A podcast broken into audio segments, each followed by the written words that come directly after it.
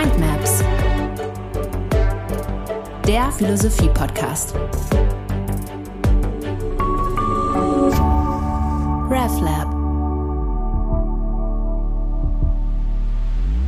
Ja, herzlich willkommen, Peter. Wir sind zurück, immer noch in den Vorsokratikern mitten in der Besprechung dieser Anfänge eigentlich des philosophischen Nachdenkens. Heute geht es um Xenophanes, aber ich möchte eigentlich gerne mit was anderem einsteigen. Ich würde gerne mal ein bisschen über Autos sprechen. Gerne.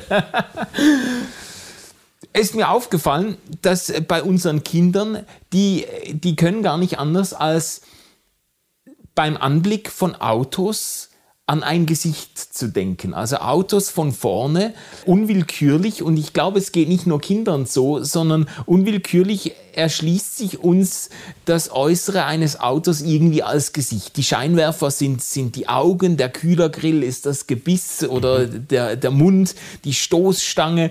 Äh, irgendwie das Erscheinungsbild, das prägt sich uns als Gesicht ein. Wir, wir neigen dazu, ein Auto in, äh, sag jetzt mal, in Menschengestalt wahrzunehmen. Manche sprechen ja auch mit ihrem Auto. Also ich, ich höchstens, wenn, wenn es nicht will, wie es soll, dann sage ich irgendwie, jetzt komm, jetzt lass mich nicht in Stich oder so.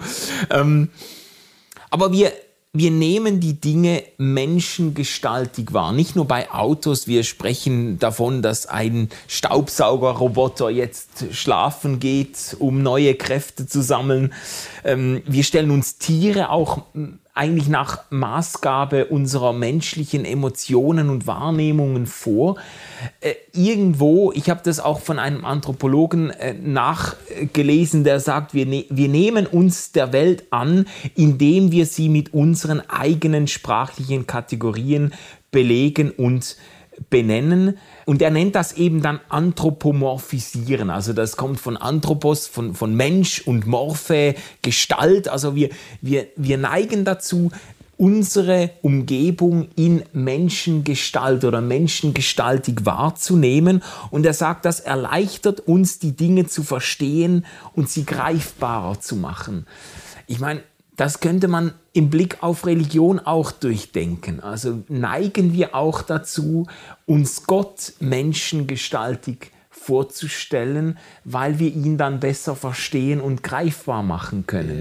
Yeah. Ähm, ich habe gedacht, das eignet sich als, als Sprungbrett in diesen äh, Denker Xenophanes, weil das ein, ein Schlüsselmoment seines Denkens ist. Ja, zunächst mal würde ich sagen, aus philosophischer Sicht ist ähm, das ist natürlich eine ganz, ganz wichtige Einsicht, äh, die sich auch anthropologisch belegen lässt. Wir erkennen die Wirklichkeit nicht an sich, ja. Äh, sondern äh, unser, unser Denken, unser Wahrnehmen ist bestimmt durch, ich sage es jetzt mal abstrakt, durch Kategorien, durch Formen, die sich gebildet haben im Prozess unseres Werdens oder die wir auch mitgebracht haben genetisch, da gibt es manche Diskussionen. Wir nehmen die Dinge nicht an sich wahr, sondern wir nehmen sie nach unserer unseren Vorgaben wahr. Und mhm. das betrifft sowohl Autos wie selbstverständlich auch Gott. Wir haben ähm, ja in der ersten Folge unserer Reflexion darüber gesprochen, dass wir Orientierungsweisen sind und dass wir geradezu verpflichtet sind, unter dem Zwang stehen, das, was als solches uns nicht unmittelbar sagt, was wir zu tun haben und wer wir sind, quasi zu ordnen, zu durchdringen, zu strukturieren. Ja. Und das geht natürlich nur nach, nach Maßgabe der Dinge, die wir, die wir letzten Endes mitbringen. Das bedeutet äh, zum einen, dass wir überhaupt ein Orientierungssystem, dass wir überhaupt Strukturen gerne unterstellen. Also der Mensch, das hat man im Bereich der Psychologie auch, auch festgestellt, dass wir äh, ein Wesen sind, das speziell nach Mustern sucht mhm. und manchmal auch Muster findet, wo vielleicht gar keine sind. Äh, ja. Das hat im Blick auf die Gottesfrage natürlich schon eine erhebliche Bedeutung. Wir werden da nachher noch drüber zu reden haben. Und das Zweite ist natürlich, dass das, was ich biografisch mitbringe, mein Gottesbild, das ist in dem Zusammenhang die zentrale Kategorie, äh, ganz wesentlich beeinflusst. Also ja. Theologie und Biografie gehören aufs engste zusammen. Meine Biografie hat eine erschließende Wirkung im Hinblick auf das, was ich von Gott wahrnehmen kann. Das bedeutet nicht, dass es Gott nicht gibt oder dass ich mir ihn einbilde, aber ich muss aus philosophischer Perspektive immer damit rechnen, dass ich nicht Gott an sich erkenne, sondern dass sich mir Gott nach meinen Möglichkeiten in einer speziellen, vielleicht auch eng geführten Weise mhm. erschließt. Mhm. Und das ist ein zentraler Gedanke oder ein Kritikpunkt, den Xenophanes vor zweieinhalbtausend Jahren ja. seinen Zeitgenossinnen und Zeitgenossen gegenüber in Anschlag bringt, im Blick auf, auf die, die Gottesvorstellungen oder die Göttervorstellungen seiner Zeit. Kannst du das ein bisschen ausführen? Ja, äh, es ist wirklich erstaunlich, was wir hier vor zweieinhalbtausend Jahren finden. Ich zitiere mal einen Satz. Die Äthiopier, also die schwarz sind, behaupten, ihre Götter seien stumpfnasig und schwarz, die Thraker blauäugig und blond. Also treffender kann man es eigentlich gar nicht sagen. Äh, wir stellen uns Götter so vor, wie wir selber sind. Und in diesem Zusammenhang kommt äh, Xenophanes quasi als, als Aufklärer in der Antike. Es gibt mehrere Aufklärungen. Das ist die erste, mit der wir es zu tun haben. Dann auch eine ganz große Bedeutung zu, weil er sich kritisch bezieht auf die Göttermythen, die Göttererzählungen, die wir bei Hesiod finden und bei Homer vor allen Dingen finden. Und da kann er dann zum Beispiel sagen, äh, Homer und Hesiod haben die Menschen mit allem belastet, was bei Menschen übel genommen und getadelt wird, stehlen und Ehebrechen und einander betrügen. Auch hier wieder der Vorwurf, ihr denkt die Götter eigentlich menschengestaltig und das wird dem, dem Göttlichen an sich nicht gerecht, weil die die Götter in die menschliche Sphäre hineinzieht. Ja. Das kritisiert er jetzt am, am griechischen äh, Pantheon, am Götterhimmel, an diesen ja, Vorstellungen. Genau. Die ganzen Geschichten, die wir ja teilweise auch noch kennen aus dem Unterricht und aus der, Schul, aus der Schule, diese griechischen Göttersagen und Legenden. Er lastet ihnen an, dass diese Götter allzu menschlich daherkommen. Sie haben Gefühle, äh, sie heiraten, sie, sie führen Krieg, sie lieben. Also Xenophanes schaut sich eigentlich die Götter genauer an, merkt, wie sehr die Vorstellungen dieser Götter denjenigen gleichen, die diese Vorstellungen hegen ja. und setzt dann an zur Kritik an diesen Göttervorstellungen weil er sagt, das ist doch irgendwie verdächtig, dass die, äh, dass jedes Volk sich ihre Götter nach Maßgabe ihres eigenen Spiegelbildes irgendwie vorstellen. Mhm. Also ich finde das zuerst mal, finde ich das sehr plausibel. Man, man könnte das eigentlich leicht auch durchspielen im Rückblick jetzt auf die Geschichte. Man könnte leicht zeigen, dass eine äh, patriarchale Gesellschaft auch patriarchale Götter oder Gottesvorstellungen mhm. ausbildet man könnte zeigen, dass eine individualistische Gesellschaft äh, wie die unsere individualistische Gottesvorstellungen ausbildet. Man könnte zeigen, wie sehr Gott jetzt in der modernen Theologie als Ermöglicher von Freiheit äh, beschrieben wird, in einer Zeit, in der Freiheit entsprechend groß geschrieben ist. Also dass diese These oder diese Beobachtung könnte man leicht stark machen, aber eben für Xenophanes ist das auch ein Grund zur Kritik, weil er sagt, damit verdächtigen sich doch diese Gottesvorstellungen auch. Ja. Es ist, ist insofern ein, ein, wirklich moderner Gedanke. Ich würde gerne noch, noch ein Beispiel dazufügen. Äh, ein, ein Theorieelement, das mich bei der feministischen Theologie so stört, ist, dass äh, neben Jesus Christus nun Jesa Christa, neben Gott die Göttin gesetzt wird und man sich nicht klar macht, äh, was bedeutet eigentlich eine, eine solche Ausdifferenzierung Gottes in dieser Weise. für die Frage nach der Glaubwürdigkeit des Gottesglaubens.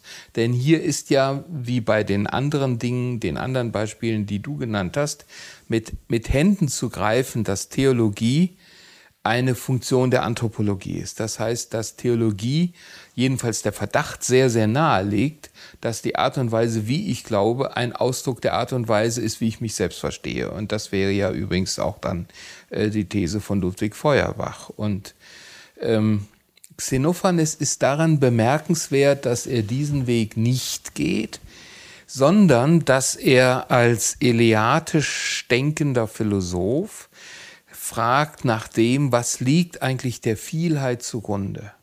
Was liegt dem Vergänglichen zugrunde? Äh, was liegt dem Bunten zugrunde? Und er sagt, ähm, ich bestreite gar nicht, dass es das Göttliche gibt, aber wenn es das Göttliche gibt oder weil es das Göttliche gibt, muss es anders sein als diese Vielheit. Denn diese Vielheit kann ich ja wunderbar ableiten. Also das, was Gott ist, das Göttliche, muss im Grunde jenseits dieser Vielheit sein. Ja. Das heißt, es muss eines sein. Und es muss frei sein von den Prädikationen, von den Prädikaten, die wir ihm aufgrund unseres Menschseins beilegen. Das heißt, Gott ist einer, er ist jenseits und er ist mit Sicherheit nicht so wie wir. Sonst müssten wir gar nicht an ihn glauben. Ja. Und das ist natürlich fantastisch. Das ist der, das ist die Geburt der Religionsphilosophie. Aristoteles wird mit seinem Konzept des unbewegten Bewegers an Xenophanes an, ja. äh, anknüpfen. Also die Denkfigur ist hier eigentlich äh, später in der Theologiegeschichte hat man das ja dann die Via Negationis genannt, also die, die Verneinung dessen, also Gott ist das per Definition das, was der Mensch gerade nicht ist. Oder was. Gott auszeichnet, ist gerade äh, die Umkehrung dessen, was äh, die menschliche Existenz auszeichnet. Mhm. Der Mensch ist vergänglich, Gott ist unvergänglich. Der Mensch ist beschränkt, Gott ist unbeschränkt. Man hat dann diese, diese Negativbegriffe für, äh, für Gott. Und Xenophanes legt hier eigentlich schon eine Spur. Ja. Und das, also das Bemerkenswerte ist ja, äh, an, an dieser Geschichte jetzt, er verdächtigt zwar diese menschenförmigen Gottesvorstellungen und sagt, ja, also das muss uns doch zu denken geben, wenn jeder sich seine Götter nach seinem eigenen Spiegelbild formt oder seiner eigenen Vorgabe formt, aber er verwirft den Gottesgedanken nicht völlig, sondern sagt, Gott, der wahre Gott liegt quasi hinter oder jenseits dieser mhm. Vorstellung. Gott ist noch ja. mal ganz anders. Er ist eben äh, nicht menschenförmig, sondern ist gerade das, das Gegenteil dessen, was den Menschen auszeichnet. Man könnte jetzt natürlich auch wieder zurückfragen, woher weiß er das denn so genau? Also äh, Xenophanes, wenn er jetzt da beansprucht, einen wahren Gottesbegriff zu vertreten im Gegenüber zu diesen allzu menschlichen anthropomorphen Gottesvorstellungen. Wo hat, wo hat er das denn her? Das ist in der Sache ein äh, Setting, das unformuliert äh, vorliegt und einen sehr weiten Konsens darstellt. Und dieser Konsens ist der über eine eine eigentliche Ordnung, die dieser irdischen, vergänglichen Wirklichkeit zugrunde mhm. liegt. Wir trafen schon bei Pythagoras auf so etwas. Es ist die, es ist die feste Überzeugung, dass dem, was vergänglich ist, was durch Werden und Vergehen gekennzeichnet ist, etwas zugrunde liegen muss, was eben jenseits dieser Realität existiert, ja. weil ich sonst diese vergängliche Wirklichkeit gar nicht denken könnte. Mhm. Man muss diese Voraussetzung nicht teilen, aber damals war sie sehr plausibel. Und äh, damit verbunden eben auch die, äh, das Wissen jenseits der Vielfalt, die ja im Grunde ein Ausdruck auch der Vergänglichkeit ist, ja. äh, muss es etwas geben, ein einendes Prinzip, das diese Vielfalt eigentlich überhaupt erst ermöglicht. Mhm. Und äh, das sind die Intuitionen und Gewissheiten, die ihm einen solchen Schluss äh, erlauben. Du hast eben auf, von der Via Negationis gesprochen Und dazu kommt natürlich dann auch noch die äh, Via Eminentiae, das heißt, dass ich äh, das, was der Mensch ist, im, im Grunde gesteigert auch zu denken ja. versuche. Und deshalb kann der Mensch, äh, kann Gott äh, nicht betrügen, er kann nicht stehlen, er kann nicht, er kann nicht sündigen, er kann sich nicht verfehlen, sondern er ist natürlich das Vollkommene, äh, das Reine, das, was nicht zu überbieten ist. Ja, ja. Jetzt, du hast vorhin schon kurz Ludwig Feuerbach erwähnt. Der ist eigentlich in die Geschichte eingegangen, vielleicht als der bissigste Religionskritiker der, der Aufklärungszeit. Mhm. Ähm, man kann Xenophanes und Feuerbach sehr gut zusammendenken. Man könnte aber auch sagen, ähm, Xenophanes ist eigentlich so ein eine inkonsequente Vorstufe von Ludwig Feuerbach, weil Feuerbach, um das äh, vielleicht kurz einzu, einzufügen, er ist ja bekannt geworden durch diesen Projektionsvorwurf oder die Projektionsthese, dass er sagt, Menschen projizieren sich selbst, ihre, ihre Vorstellungen von sich selbst einfach an den Himmel und das ist dann ihr Gott und das war für ihn aber ein gutes Argument für einen sehr konsequenten Atheismus. Also der Mensch, äh, also zugespitzt könnte man Feuerbach ja zusammenfassen, nicht Gott hat den Menschen nach seinem Bilde geschaffen, sondern der Mensch schafft sich Gott nach seinem Bilde. Ja. Das ist für ihn ein Grund, nicht nur mit den menschenförmigen Gottesvorstellungen aufzuräumen, sondern mit dem Gottesgedanken überhaupt. Mhm. Ja. Also könnte man sagen, Xenophanes hat einfach nicht den Mut ge äh, gehabt, den Weg bis zu Ende zu gehen. Ähm, da gibt es verschiedene mentale Settings, auf die man noch mal äh, hinweisen muss. Äh, Ludwig Feuerbach ist Materialist im Sinne einer materialistischen Weltanschauung. Hm. Äh, für ihn äh, war von Anfang an klar, dass es ein Jenseits gar nicht gibt. Äh, das Buch, das ihm politisch und im Hinblick auf seine Karriere im Grunde den Nacken gebrochen hat, war eine, eine Veröffentlichung über das Jenseits, in dem er genau die Existenz dieses Jenseits bestritten hat. Ähm, das ist für Feuerbach eigentlich von vornherein klar. Und für Xenophanes ist von vornherein klar, dass es eine intelligible, letzte, den Dingen zugrunde liegende Ordnung gibt, die ich dann im Grunde auch als göttlich prädizieren kann. Ähm, die Frage ist, ob aus, aus, aus äh, philosophischer, aus analytischer Sicht nicht Xenophanes der bessere, weil angemessenere, vorsichtigere Denker ist. Mhm. Äh, wir gehen nochmal auf Feuerbach zu. Äh, wenn man seine Schriften Das Wesen der Religion oder vor allen Dingen das Wesen des Christentums liest, dann funktioniert das genauso, wie du das eben beschrieben hast. Feuerbach äh, macht weitgehend deutlich, dass das Wesen der Religion eben nicht in einer Rede über Gott besteht, sondern dass es im Wesentlichen eine Beschreibung des Menschen, der defizienten Zustände des Menschen und seiner Sehnsüchte ist. Mhm. Ähm, ich muss, und das ist ja der, der tolle, im Grunde auch humane Zugang, der gar nicht destruktive Zugang von Feuerbach zur Religion und zum christlichen Glauben. Ich muss im Grunde diese ganzen Dokumente, die da vorliegen, die muss ich nur richtig verstehen. Ähm, der, der Mensch redet im Grunde von Gott von seinen Sehnsüchten, von seinen Träumen. Also wenn er von Gott redet, redet er von seinen Sehnsüchten, von seinen Träumen, von dem, was er nicht ist, aber sehr gerne sein möchte. Und dieser, die, der Begriff der Projektionstheorie stammt ja nicht von ihm selber, ist aber später für, seine, für sein Konzept gefunden worden. Dieses Konzept der Projektionstheorie ist der erste genealogische äh, Ansatz einer Gott bestreitenden Religionskritik.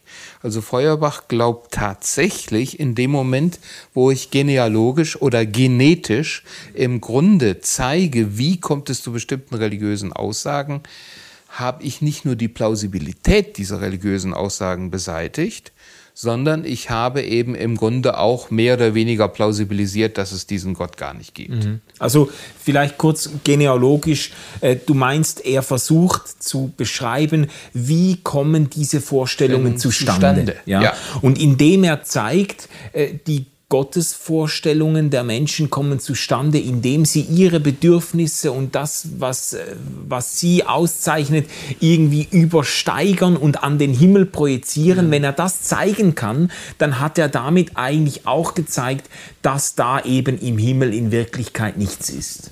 Ja, also ein Beispiel wäre, der Mensch erfährt sich als schwach oder als ohnmächtig und er bildet sich einen allmächtigen Gott. Ja. Er, er, er merkt, dass er nicht alles weiß, äh, dass sein Erkennen Stückwerk ist und er redet von einem allwissenden Gott. Und er kann nicht überall sein und er wünscht sich einen Gott, der omnipräsent ist. So kann man versuchen zu verstehen, äh, wie es zu diesen christlichen und ja auch jüdischen Glaubensüberzeugungen kommt letzten Endes. Für Feuerbach ist damit die Aufgabe der Religionskritik als solche erledigt. Ja. Man, äh, besser ist sicherlich der Begriff des Genetischen als des Genealogischen. Also Genese, wie entsteht etwas? Und genau an dieser Stelle ist Xenophanes sehr viel vorsichtiger, ja. weil er nämlich ähm, mit dem Hinweis darauf, äh, woher diese vielgestaltigen Götterbilder kommen, nicht das Göttliche als solches bestreitet und weg erklärt, sondern nur die Vielheit versteht und im Gegenteil sagt, hinter dieser Vielheit steht aber äh, ein Gott, der die Ursache und die Basis von allem ja, ist. Ja, also jetzt verstehe ich, was du meinst mit Xenophanes äh, ist vorsichtiger oder differenzierter. Ja. Äh, man, könnte auch sagen, Feuerbach begeht eigentlich einen Fehlschluss oder schießt übers Ziel hinaus, ja. weil nur weil Menschen sich Gott menschenförmig vorstellen oder weil sich in ihren Gottesvorstellungen bestimmte menschliche Wünsche spiegeln, ist damit noch lange nicht belegt äh, oder bewiesen, dass es Gott nicht gibt. Ja. Er suggeriert, äh, dass es Gott nicht gibt, aber er beweist es nicht. Genau. Das ist ein Fehlschluss. Und Xenophanes ist da vorsichtig und vertritt eigentlich einen Gott, einen wahren äh, Gott, der hinter oder über diesen Vorstellungen steht. Ein Stück weit äh, könnte man sagen, das ist ja heute auch sehr weit verbreitet, diese Vorstellung, diese Gottesvorstellung in einer Zeit, in einer pluralistischen Zeit, in der sich ganz viele religiöse Vorstellungen Vorstellung ganz viele Weltanschauungen begegnen ähm, und man dann auch diese Wahrheitsansprüche irgendwie austarieren muss. Da hat man sich doch auf, würde ich jetzt sagen, auf weiter Ebene äh, geeinigt, so schiedlich, friedlich zu sagen, ja, also du stellst dir Gott so und so vor und ich stelle mir so und so vor. In Wirklichkeit ist er vielleicht äh, hinter diesen Vorstellungen, das ist ja ein, eigentlich eine, eine sehr elegante Lösung, den Leuten ihre äh, menschlichen Vorstellungen zu lassen und doch noch an einem Gottesbegriff festzuhalten. Äh, ist das jetzt so ein bisschen der Rückzugsort, der uns in einer pluralistischen Zeit noch bleibt? Ja, du nennst den Begriff des Pluralistischen. Ich würde äh, das Prädikat des äh, Postmodernen noch hinzufügen. Das ist sicherlich eine postmodern pluralistische Grundüberzeugung im Hinblick auf die Religion und das Göttliche, die sich aus verschiedenen Quellen auch äh, speist. Wir haben ja schon bei dem für unsere abendländische Kultur und unser neuzeitliches Denken extrem wichtigen Philosophen Immanuel Kant die Überzeugung, dass wir die, das Ding an sich nicht erkennen. Wir wissen nicht, wie die Wirklichkeit ist, mhm. sondern wir können das, was wir sehen, immer nur durch bestimmte Brillen wahrnehmen. Und das ist jetzt ein Gedanke, den man ja unschwer auf den Bereich der Religion übertragen kann. Ja. Äh, Gott an sich ist uns nicht zugänglich, sondern was wir wahrnehmen, ist eben Gott so, wie er sich uns unter Voraussetzung unserer Schablonen letzten Endes zeigt. Und dann finden wir ja gerade bei, bei Immanuel Kant die Rede von der historischen Religion, der bloß historischen Religion, die eben durch die kulturellen Verhältnisse letzten Endes bestimmt ist. Ja, ja. Da, das ist im Grunde Xenophanes äh, pur an dieser ja. Stelle. Ja, und wir haben als eine zweite wichtige Quelle natürlich die hinduistische Religionsphilosophie, die ähm, vom Schleier der Maya spricht und, und sagt, natürlich gibt es das Göttliche, aber wir sind, wir denken an das Gleichnis von dem äh, Blindgeborenen und dem König. Wir sind im Grunde alle blind geboren. Es gibt nur einen im Gleichnis der König, der den Elefanten sieht, wie er an sich ist, der Elefant als Bild für Gott. Und die Blindgeborenen, die können nur verschiedene Teile dieses Elefanten äh, letzten Endes ertasten. Und die einen sagen, der Elefant ist wie ein großes Fass. Die anderen sagen, der Elefant ist wie ein, ein spitzer Dolch und so weiter und so weiter. Und der König steht dabei und amüsiert sich, weil das, weil das Erkennen der verschiedenen Religionen immer nur partikular ist, mhm. kulturell bedingt beschränkt. Und was der Elefant ist, steht immer hinter. Was Gott ist, steht immer hinter jenseits dessen, was unsere Erkenntnismöglichkeiten ja, sind. Ja. Und dann kommt als dritte Quelle das hinzu, was du eben beschrieben hast, ein, ein postmoderner Wahrheitspluralismus, der auch sagt, lasst uns doch im Grunde uns darauf verständigen, dass es ein Ultimate Real gibt, das für uns aber unerkennbar ist und für das wir unterschiedlichste Wahrheiten schlicht und einfach zulassen. Mhm. Und das Ergebnis ist ein religionsphilosophischer Mainstream, der äußerst populär ist und der sagt, äh, wir glauben, soweit können wir uns verständigen, an etwas Göttliches, aber was das ist und wie das ist, da darf jeder seine eigenen Überzeugungen haben, aber er muss wissen, dass diese Überzeugungen genauso wahr sind, wie sie falsch sind. Mhm. Das ist ja schön. Oder wo ist das Problem jetzt? Das Problem besteht äh, darin, dass aus meiner Sicht mindestens Judentum und Christentum ähm, sich dieser implizierten Unverschämtheit äh, nicht mit dieser implizierten Unverschämtheit nicht zufrieden geben dürfen. Denn die These ist doch letzten Endes, ihr meint, dass sich euch Gott offenbart hat und Christentum und Judentum sind Offenbarungen, die von der Selbstoffenbarung Gottes ausgehen. Mhm. Und äh, hier die Zumutung uns begegnet zu sagen, also bitte gebt doch endlich zu, dass ihr eigentlich nichts von Gott wisst. Ähm, man kann darüber diskutieren, ob Christentum und Judentum etwas von Gott wissen. Aber man kann nicht darüber diskutieren, ähm, dass sie eigentlich nichts von Gott wissen. Ähm, denn ihre zentrale These ist eben die der Selbstoffenbarung Gottes. Die kann ich bestreiten. Aber ich kann als Christ, ich kann mich überzeugen, dass, dass, äh, dass die Überzeugung, dass Gott sein Gesicht in Jesus Christus gezeigt hat, nicht stimmt. Da gibt es ja sicherlich auch Argumente dagegen. Aber einer These, der ich als Christ nicht zustimmen kann, das ist die Überzeugung, dass man sagt, na ja, ähm, Gott hat sein Gesicht in dieser Weise gezeigt und gleichzeitig hat er sein Gesicht auch noch mal in einer ganz, ganz anderen Weise gezeigt. Mhm. Das kann auf gar keinen Fall richtig sein. Der Friede der Religionen, die scheinbare Toleranz ist im Grunde erkauft durch den Verzicht auf das eigentliche Profil. Mhm, mhm.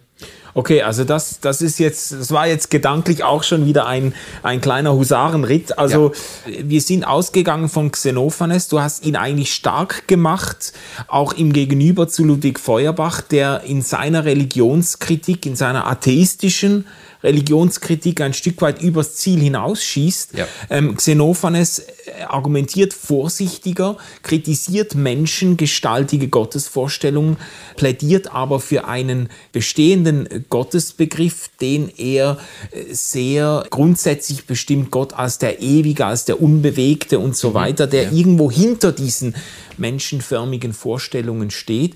Und jetzt haben wir diskutiert, ähm, das berührt sich mit vielen populären Vorstellungen, äh, die heutzutage eben im Blick auf Religion vorherrschen, so ja, Juden, Christen, Muslime, Buddhisten, Hinduisten und so, die haben alle ihre Gottesvorstellungen und dahinter steht der wahre Gott. Du hast jetzt dieses, dieses Elefantengleichnis angeführt als ein Bild, das oft dann ins Feld geführt wird, um das stark zu machen. Aus hinduistischer Perspektive. Genau, alle stehen an unterschiedlichen Stellen an dem Elefanten und nehmen ihn halt dann ganz unterschiedlich wahr. Wenn ich dich jetzt richtig verstanden habe, dein Kritikpunkt wäre ein bisschen, diejenigen, die dieses Elefantengleichnis erzählen, nehmen für sich aber in Anspruch, quasi in der Position des Königs zu sein, der den ganzen Elefanten sieht und der quasi sagen kann, ja, Gott ist in Wirklichkeit noch mal ganz anders, als es da diese einzelnen partikularen Gottesvorstellungen sind. Er ist eben in dem Bild, er ist ein, ein Elefant. Und da kann man sich amüsieren über diese engstirnigen und bedingten Vorstellungen Gottes, weil man selber natürlich weiß, er ist in Wirklichkeit ein Elefant. Ja. Äh, richtig. Äh, und äh, da gibt es eine gewisse Doppelbödigkeit, auch moralische Doppelbödigkeit in diesem Gleichnis, wenn man es jetzt argumentationslogisch auseinander nimmt. Also es ist ja ein hinduistisches Gleichnis. Ähm, dann kommt der Hinduismus als Religion hier auf zwei Ebenen vor. Er kommt einerseits vor als partikulare Religion wo man sagt, selbstverständlich, alle Religionen haben nur eine bedingte Erkenntnis von Gott, mhm. kulturell bedingt und niemand darf sich verabsolutieren. Gleichzeitig ist der Hinduismus aber präsent in der Figur des sehenden, allein sehenden Königs. Der weiß, wie Gott ist, ja. Mhm. Und äh, das, das halte ich nicht für, für ganz fair, so zu, ja. so zu argumentieren, ja. Jetzt hast du vorhin schon Jesus Christus als Kristallisationspunkt quasi der Selbstoffenbarung Gottes im Christentum erwähnt. Also ja. das Christentum ist verpflichtet auf diese Überzeugung oder ergriffen von dieser Überzeugung, dass Gott sich in Jesus Christus eben in Raum und Zeit gezeigt hat oder unter uns gekommen ist. Das beißt sich mit diesem Elefantengleichnis und es beißt sich aber auch oder es ist auch äh, eine offene Flanke gegenüber diesem Anthropomorphismusvorwurf. Also man könnte sich ja jetzt fragen, also ein Xenophanes und zugespitzt natürlich noch bei einem Feuerbach, der sagt, ja Menschen stellen sich, stellen sich Gott menschenförmig vor und jetzt kommen die Christen und sagen, ja er war sogar ein Mensch, er wurde sogar ein Mensch. Also müsste man jetzt sagen, Christen laufen Xenophanes Anthropomorphismuskritik und der Feuerbachschen Religionskritik besonders freudig und schnell ins Messer? Ja, diese Frage muss man natürlich stellen, aber sie bleibt nur so lange eine echte Frage, wie man äh, sich den Gott äh, der uns im, in Jesus Christus begegnet, als Mensch begegnet, nicht näher und weiter vergegenwärtigt hat. Also die Frage wäre eben tatsächlich christlicher Glaube als äh, ultimativer Anthropomorphismus. Ja. Ähm, erstens, äh, wir haben in der Antike auch zur Zeit Jesu schon äh, die Figur des göttlichen Menschen. Und in, in den Mythen, in den paganen äh, äh, Geschichten, die wir aus der Umwelt äh, des Neuen Testamentes kurz davor und kurz danach kennen, äh, wissen wir, wie sieht ein göttlicher Mensch aus. Er hat eben tatsächlich, er ist der gesteigerte Mensch, er ist der, der göttliche Mensch mit göttlichen Kräften versehen und, und der, der allwissende Mensch. Äh, er ist in, in ihm ist also Gott wirklich gegenwärtig. Mhm wenn wir uns das Neue Testament anschauen und nur wenige Züge vergegenwärtigen. Das beginnt mit Johannes 1, Vers 14.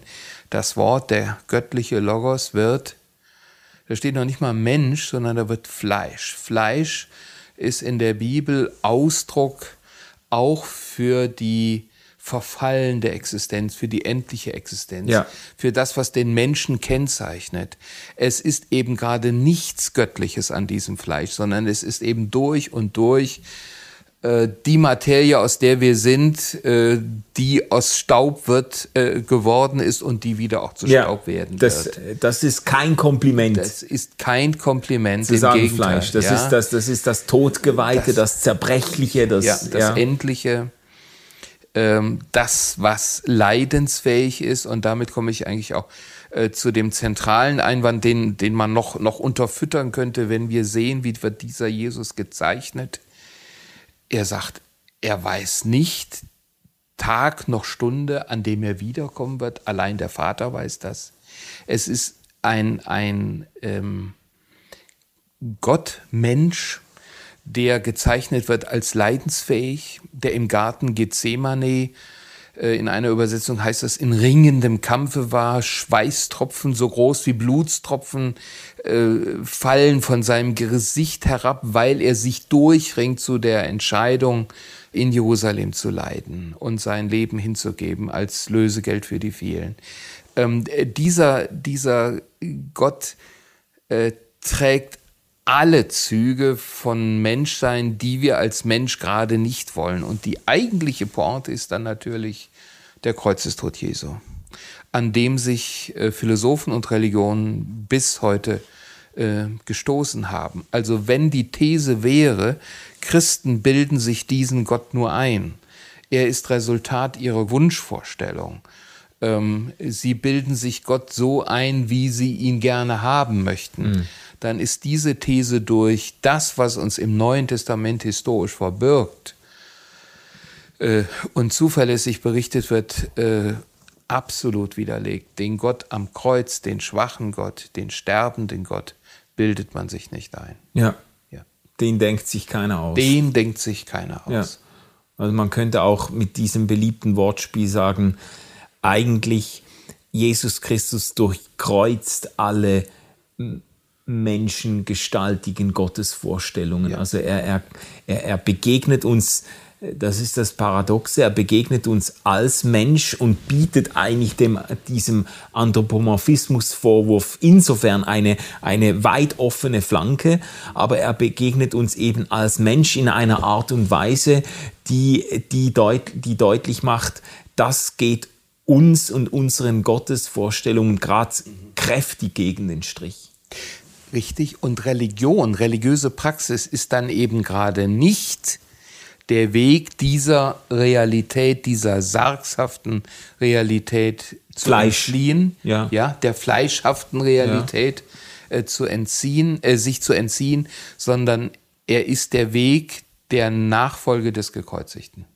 Das muss man auch noch einmal sagen. Hier entsteht natürlich auch ein äh, Jesus Christus sagt, wer mir nachfolgen will, nehme sein Kreuz auf sich und folge mir nach. Mhm. Äh, das ist kein attraktiver religiöser Weg, der uns hier gewiesen ist. Auch das ist ein Argument dafür, dass christlicher Glaube den Projektionsverdacht, wenn er konsequent gelebt wird und sich orientiert an Jesus Christus, dem Gekreuzigten, nicht unterliegt. Ja, das ist ein sehr starkes Schlusswort. Eigentlich müsste man noch mal eine Runde drehen und auch äh, darüber sprechen, wie schwer es auch der Kirche gefallen ist, an diesem gekreuzigten Gott wirklich festzuhalten und wie schnell der Reflex sich wieder eingestellt hat, diesen Gott dann doch irgendwo wieder mit den ganz klassischen Eigenschaften zu unterfüttern und eigentlich hinter dem Rücken des Gekreuzigten ja. eine Gotteslehre zu konstruieren, die eben dann doch wieder sehr, sehr stark von den menschlichen Wünschen und Machtfantasien und äh, was auch immer äh, geprägt ist. Wir werden ja noch Gelegenheit dazu haben, spätestens dann, wenn wir bei Aristoteles sind und über sein Gottesbild reden, das ja für die Theologie und für die Kirche eine eminente Bedeutung gewonnen hat. Ja, Peter, vielen Dank für das Gespräch zu Xenophanes. Wir sehen uns wieder bei der nächsten Folge zu den Vorsokratikern. RefLab